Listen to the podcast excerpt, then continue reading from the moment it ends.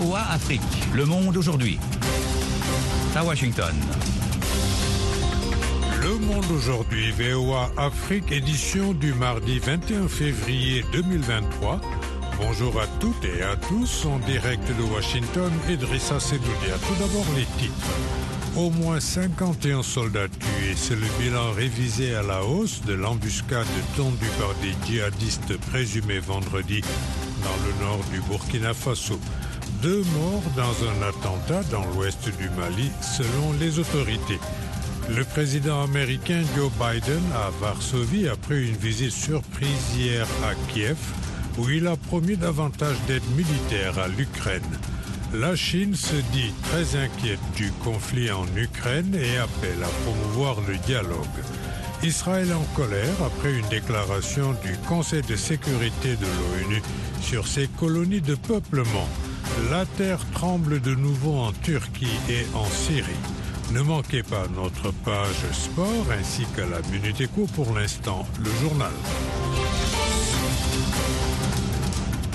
Au Burkina Faso, 51 soldats ont été tués dans une attaque d'une unité militaire vendredi dans le Sahel. C'est le dernier bilan fourni par l'armée qui ajoute qu'au moins 160 terroristes présumés ont été tués. De Ouagadougou, notre correspondant Lamine Traoré.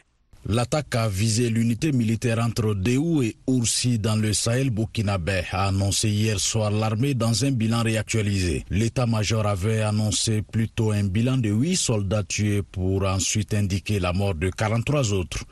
Le communiqué de l'état-major indique que les opérations de ratissage de la zone de l'embuscade survenue contre l'unité militaire le vendredi 17 février 2023 sur l'axe Oursi-Déou dans la province de Loudalan, région du Sahel, se poursuivent. À la fin de la journée du lundi 20 février 2023, ce sont 43 nouveaux corps qui ont été retrouvés, établissant le bilan provisoire à 51 militaires tombés peut-on lire dans le communiqué qui précise que les opérations se poursuivent avec une intensification des actions aériennes qui a permis de neutraliser une centaine de terroristes et la destruction de leur matériel? Ces chiffres s'ajoutent à la soixantaine de terroristes neutralisés depuis le début de la riposte précise l'état-major. Le chef d'état-major général des armées a invité l'ensemble des forces armées nationales à maintenir la mobilisation qui a permis, selon lui, d'engranger des victoires importantes ces dernières semaines. Lamine Traoré, Ouagadougou, VOA Afrique. Et au Mali, un officier et un civil ont été tués par l'explosion d'un engin improvisé lundi à un poste de contrôle policier dans l'ouest du pays, confronté à des violences djihadistes selon le bureau du gouverneur régional de Nara. Sept personnes ont également été blessées dans cette attaque sur la route de la Mauritanie. Le 7 février, deux policiers et un gendarme malien avaient été tués dans l'attaque d'un poste de contrôle par des djihadistes présumés dans la même région. Le Mali est en proie depuis 2012 à la propagation djihadiste et à une grave crise à la fois sécuritaire, politique et humanitaire partie du nord. La violence touche surtout le centre et l'est du pays et s'est depuis étendue au Burkina Faso et au Niger limitrophe. D'autre part, l'expert de l'ONU sur la situation des droits de l'homme au Mali, Aliuntine, a accusé lundi les, mercenaires russes de Wagner de terroriser la population et de participer à des opérations militaires Mohamed Humfa. Dans une déclaration publiée à l'issue d'une visite de dix jours, Aliuntine a indiqué avoir reçu des informations selon lesquelles des mercenaires de Wagner ont participé à des opérations militaires, terrorisé des villageois, exécuté des civils, volé des biens, notamment du bétail et des bijoux, et violé des femmes et des filles. Je tiens à souligner, comme je l'ai fait dans de précédents rapports, que des sources crédibles m'ont communiqué des informations selon lesquelles des membres du personnel militaire et de sécurité russe participeraient participerait bel et bien à des opérations de combat et commettrait des graves violations des droits de l'homme et atteintes à ses droits, a déclaré l'expert. Selon lui, les autorités maliennes qu'il a rencontrées lors de cette visite se sont engagées à enquêter sur les allégations des violations impliquant du personnel militaire et de sécurité russe. Les dites autorités reconnaissent uniquement la présence d'instructeurs militaires déployés pour former les forces de sécurité maliennes à l'utilisation d'équipements militaires acquis auprès de la Russie, a rappelé M. Tin, qui est mandaté par le Conseil des droits de l'homme, mais ne s'exprime pas au nom de l'ONU. En Sierra Leone, le principal parti d'opposition a choisi hier pour candidat à l'élection présidentielle de juin 2023 Samura Kamara, adversaire malheureux de l'actuel chef de l'État, Julius Mada Bio, en 2018, et ce à quelques jours d'une décision judiciaire dans une procédure de corruption contre M. Kamara et cinq autres personnes. La haute cour sierra-léonaise promet une décision jeudi sur une demande de non-lieu présentée à ce sujet par la défense. En décembre 2021, M. Camara a été poursuivi pour détournement de plus de 2,5 millions de dollars de fonds publics dans un dossier de rénovation du consulat à New York alors qu'il était ministre des Affaires étrangères. Au cas où la demande de la défense serait rejetée et M. Camara condamné à l'issue du procès, il serait frappé d'inéligibilité. VOA Afrique à Washington. Vous êtes à l'écoute du monde aujourd'hui. Le président américain Joe Biden est en Pologne après avoir effectué une visite surprise à Kiev lundi, promettant de nouveaux armements et un soutien indéfectible à son allié ukrainien.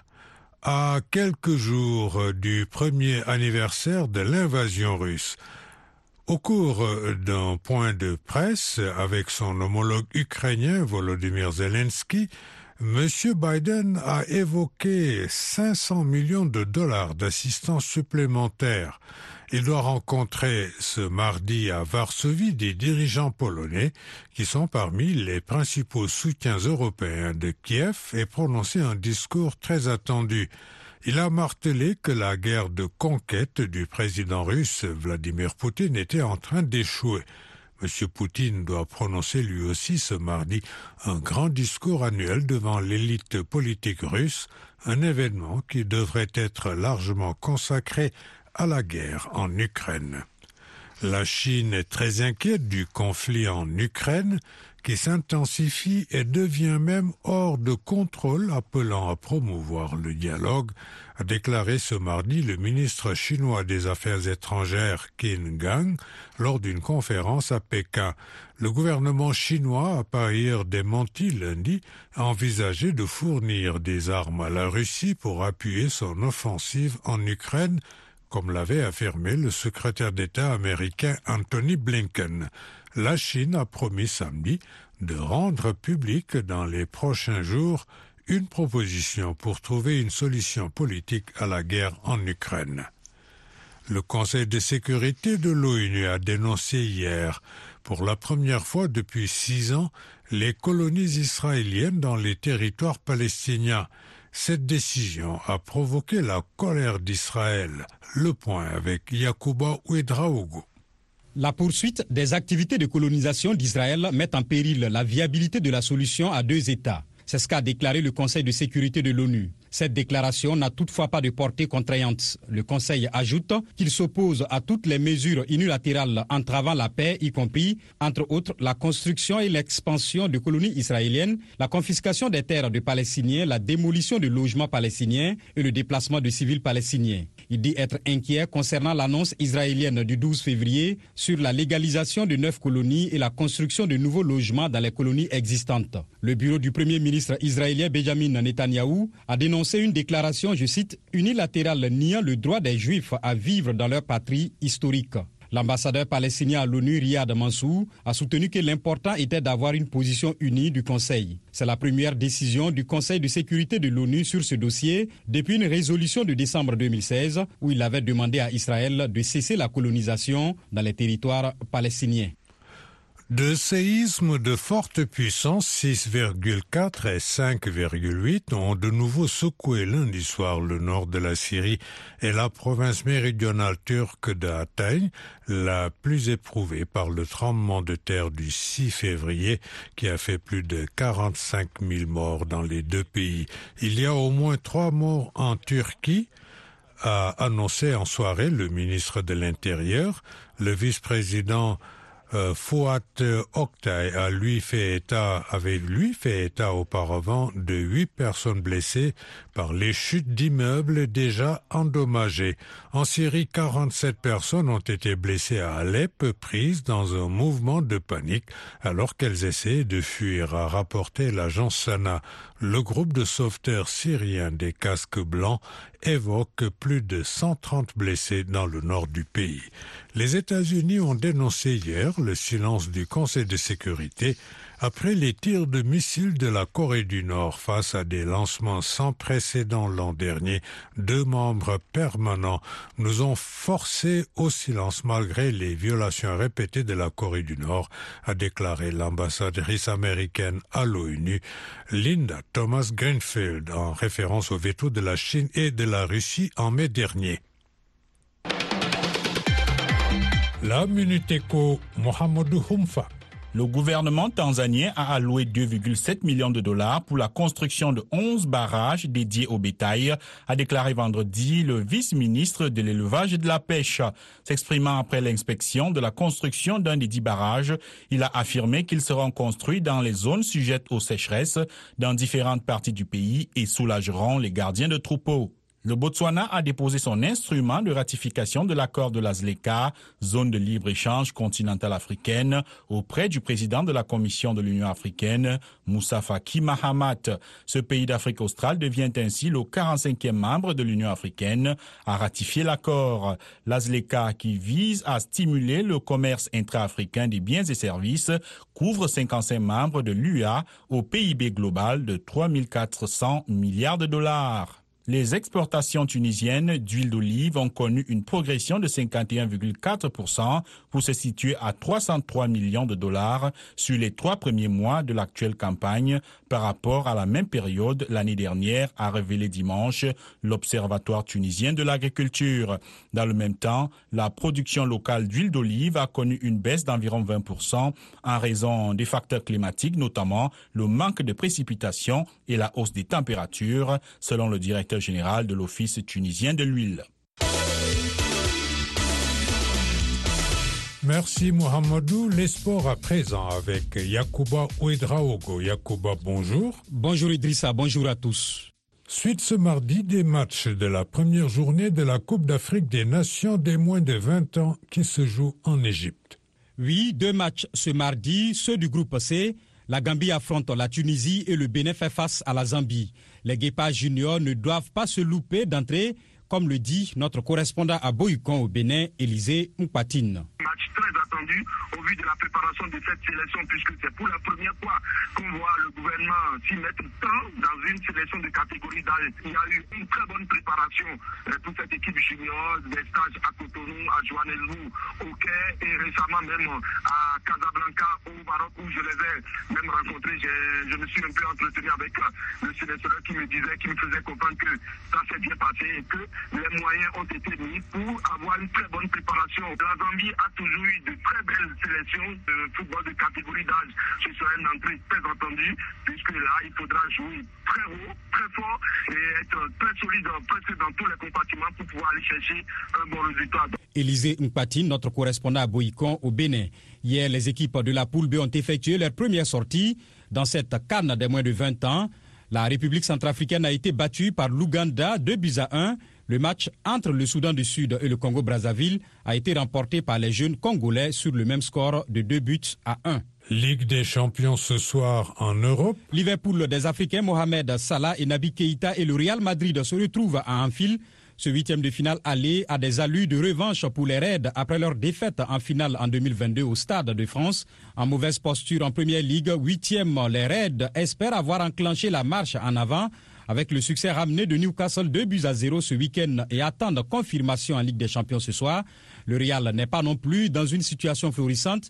Les Merengues ont eu toutes les peines du monde à dominer Osasuna 2-0 samedi et restent distancés en Liga 8 points de retard par leur rival et leader le FC Barcelone. Dans l'autre match de ce soir, Francfort s'attaque à des Napolitains bien partis pour décrocher un troisième Scudetto après 1987 et 1990, porté par son buteur nigérien Victor Osimhen. Le Napoli part favori contre le tenant de la Ligue Europa. Merci Yacouba.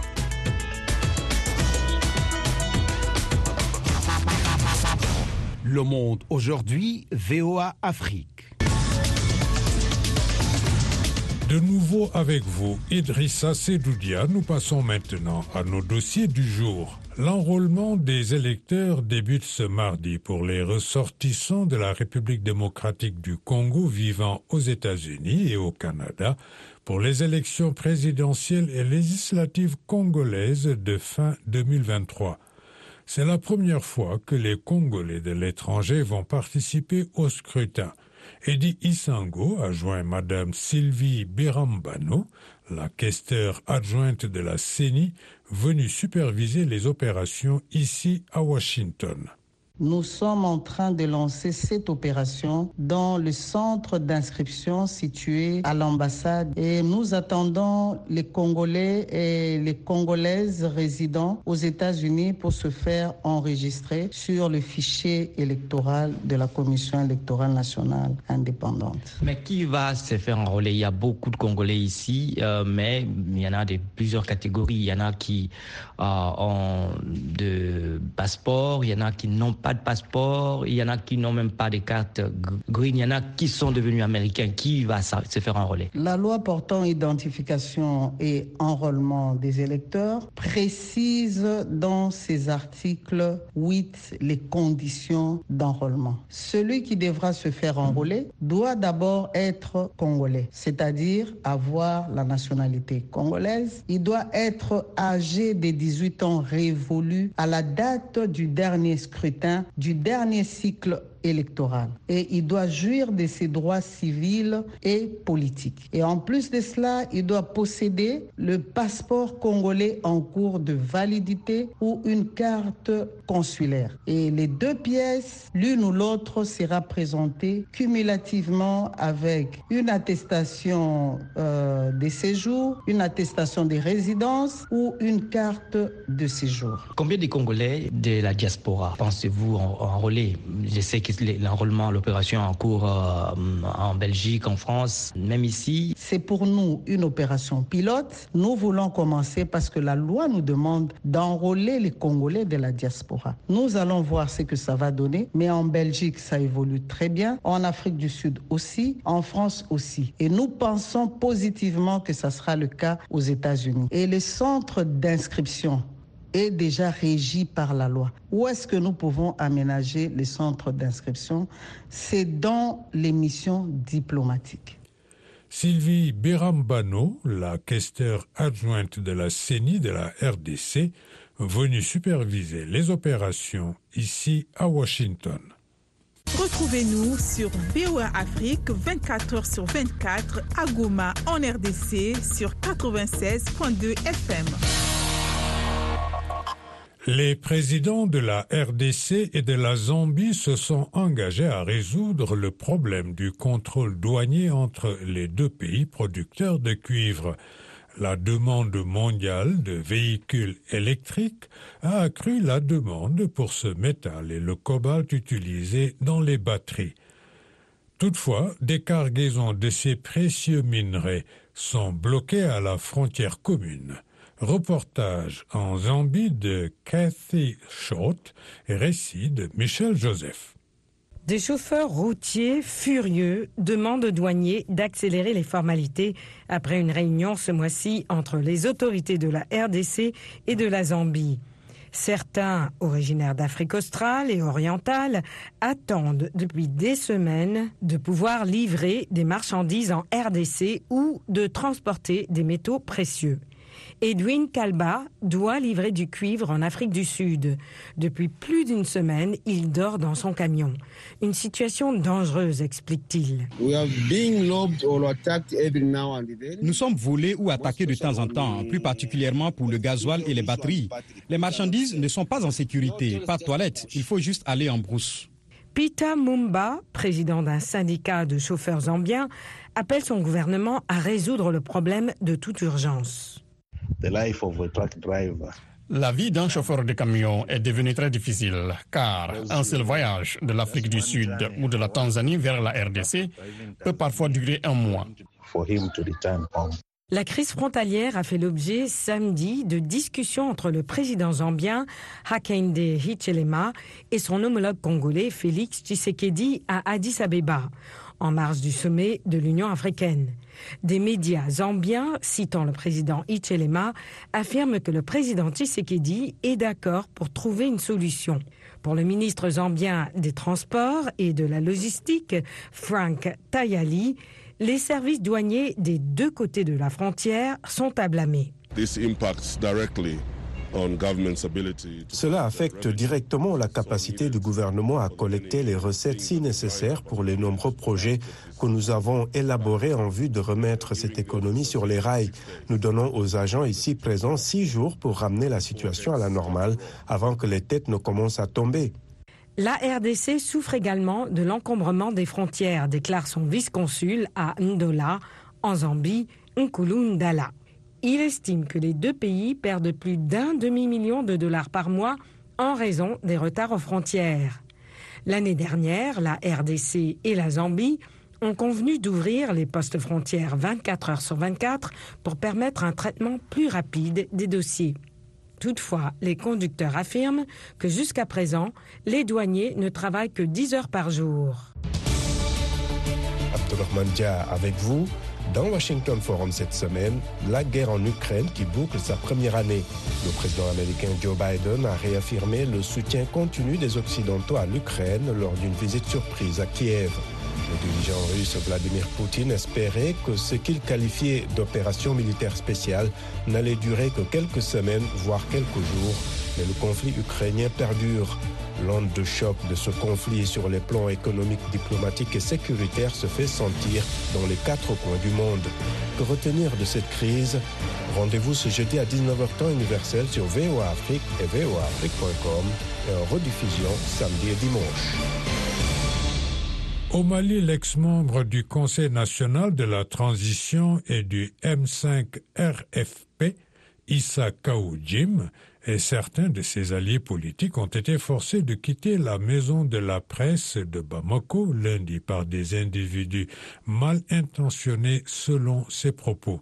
Issa Kaoudjim a expliqué que son collectif, constitué d'hommes politiques et de juristes, s'apprêtait à lancer un mouvement dénommé Appel du 20 février pour le retour à la République. Pour en savoir plus sur cette sortie, Modibo Dambélé a joint Issa Kaoudjim lui-même. Nous sommes euh, le lancement d'une nouvelle plateforme qui s'appelle euh, l'appel du 20 février pour sauver le Mali. Nous avons voulu mutualiser nos efforts pour dire aux autorités de transition de renoncer à la nouvelle constitution et de créer les conditions pour qu'il y ait des élections comme convenu et pour permettre à notre pays euh, de revenir à l'ordre constitutionnel. Et ça s'était fait qu'à notre grande surprise, nous avons vu des gens surgir de nulle part pour venir nous agresser. C'est vraiment c'est dommage pour euh, la République, c'est dommage pour la démocratie, mais nous appelons tout le monde au calme parce qu'aujourd'hui le Mali a besoin de tout le monde pour aller à l'essentiel, c'est-à-dire la paix. Nous, les initiateurs de l'appel du 20 février pour le retour à la République, et surtout de renoncer à cette euh, constitution. Et c'était l'objet de cette rencontre. Ça ne va pas nous distraire, nous restons mobilisés euh, pour mener ce combat essentiel, c'est-à-dire organiser des élections crédibles, transparentes et remettre le pouvoir aux civils. Ça fait quand même euh, quelques temps et vous étiez calme, vous ne parlez pas. Pourquoi vouloir agir maintenant? Parce que vous savez, à un moment, j'ai été euh, condamné destitué du CNT quand j'avais estimé qu'il ne fallait pas se mettre à dos avec la communauté internationale. J'ai été condamné six mois de prison avec suicide. Donc, il était sage pour moi de faire le profil bas. Aujourd'hui, nous sommes dans une dynamique euh, de mutualiser nos efforts dans une plateforme qui est l'appel du 20 février pour sauver le Mali. Issa Kaoudim, ex-membre du Conseil national de la transition du Mali. Modibo a aussi recueilli la réaction du docteur Alay Bokoum, un ex-collaborateur de Kaoudim qui est le président de la CPM Convention pour le Mali. C'est-à-dire la personne dont vous parlez, tout le monde la connaît au Mali, tout le monde se connaît au Mali déjà. Moi, je sais qu'en matière de lutte, il y a des gens qui s'autoflagellent, mais c'est possible aussi qu'il soit agressé par ses propres personnes et. Ce qui est sûr, c'est que j'étais à Gao, à Michak le président, je suis rentré sur le hier soir. Et si c'est réellement une agression, quelle, que soit son origine, c'est déplorable. Quelle est votre réaction par rapport à leur requête? Qu'aujourd'hui, tout le monde est obligé de respecter le paradigme voulu par le peuple. Et celui-là, c'est quoi? C'est de ne pas faire des élections une panacée. C'est-à-dire les élections nous ont amené partout depuis la démocratie malienne jusqu'aujourd'hui. On n'a jamais eu un président qui a su faire. Pendant ces 30 années, tous réunis n'ont pas pu faire que ceux-là qui sont à la ratification depuis, enfin, à moins de deux ans. Je sais que la majorité des Maliens aujourd'hui sont d'accord avec ce qui se passe avec la gouvernance au Mali, parce qu'on leur dit ce qui est fait à leur nom. Maintenant, cette même personne que vous venez de dire, était la première à dire que Assimi allait être un candidat et que vraiment les élections, ce n'est pas une panacée. Si je suis à la mangeoire, tout va bien, tout est merveilleux. Si je ne suis pas à la mangeoire, il faut que je vienne et que j'écrive, je fasse là. Les élections, c'est vrai, il faut le faire, mais il ne faut pas le faire dans la précipitation. Et la Constitution aussi, aujourd'hui, c'est la seule fois que je vois la Constitution où la majorité des Maliens sont d'accord qu'elle soit changée. Aujourd'hui, la transition, elle est civile et militaire, qui peut aller Mais c'est la communauté internationale qui est manipulée par ceux-là qui veulent ramener le Mali sous le joug de l'impérialisme. Là, nous ne serons pas d'accord. Le docteur Alay Bokoum, président de la CPM, Convention pour le Mali, joint à Bamako. Ce dossier a été réalisé par Modibo Dambele. Restez avec nous à Bamako, au Mali, sur le 102 FM, CVO Afrique, 24 h sur 24. La problématique de l'accès à l'eau et à l'assainissement en Afrique est au cœur du 21e congrès de l'Association africaine de l'eau qui s'est ouvert hier à Abidjan. Selon les Nations Unies, l'Afrique compte 1,3 milliard de personnes, mais seuls 500 millions ont accès à l'eau potable et 290 millions à des services d'assainissement. Le point avec Delphine Boïse, notre correspondante à Abidjan. Abidjan, capitale mondiale de l'eau et de l'assainissement jusqu'au 24 février. L'objectif de ce congrès qui voit la participation de 4000 personnes venues de 71 pays est de faire l'état des lieux du développement du secteur de l'eau et de l'assainissement. Il s'agira aussi de définir de nouveaux objectifs pour relever les défis notés sur le continent africain. Jérôme Patrick Hachi, Premier ministre ivoirien, à l'ouverture des travaux. À l'occasion de cet événement du congrès d'Abidjan mérite de notre part d'insister sur l'éducation auprès de nos populations, parce que la question de l'assainissement commence d'abord par l'éducation des populations avant d'arriver effectivement à des projets, à des mobilisations de ressources, à des travaux qui vont permettre effectivement de le faire. De son côté, Sylvain Hucher, le directeur exécutif de l'Association africaine de l'eau, évoque les objectifs de la rencontre d'Abidjan. Parmi eux, la réduction du coût de l'eau. Nous allons aborder la problématique de la production et de la distribution d'eau potable et nous allons parler de l'assainissement il coûte cher. Il y a une autre manière de faire l'assainissement et c'est cette nouvelle manière que nous allons essayer de prôner qui est l'assainissement autonome. Gestion rationnelle des ressources et des moyens. L'objectif est clair, mais déjà des réflexions sont engagées et les femmes professionnelles de l'eau s'en approprient. Léontine Kofi est la présidente du secteur de la Côte d'Ivoire. Le réseau est une plateforme d'échange d'abord, de partage de connaissances, d'expériences et la finalité, c'est de promouvoir le leadership féminin au niveau du secteur eau, assainissement et environnement. Julienne Sanou du Burkina Faso, elle déplore l'absence de femmes dans les organes chargés de la gestion de l'eau en Afrique. On constate vraiment que dans la sphère managériale de toutes nos sociétés d'eau au niveau de l'Afrique, vraiment le taux de femmes est très bas. Alors chez nous, nous sommes à autour de 10-15%, alors que dans les normes, pour que vraiment les choses se passent bien, on doit avoisiner au moins 25%. Quelques 5 000 enfants de moins de 5 ans meurent par jour à cause de maladies diarrhéiques liées au manque d'eau et d'hygiène, selon le Premier ministre ivoirien. L'objectif est donc d'inverser la tendance alors que l'Afrique devrait atteindre plus de 2 milliards d'habitants. Delphine Bouise, Abidjan, VOA, Afrique. Voilà, c'est tout pour cette édition matinale du Monde aujourd'hui. VOA Afrique, merci de l'avoir suivi. Au micro, Idrissa Sedoudia, à la mise en onde Fatouma Kalala Ali Massi, à la console Kelvin Fowler. Rendez-vous sur notre site internet voaafrique.com et nos pages Facebook, Twitter et Instagram pour un suivi de l'actualité 24 heures sur 24. Bonne journée à l'écoute de VOA Afrique.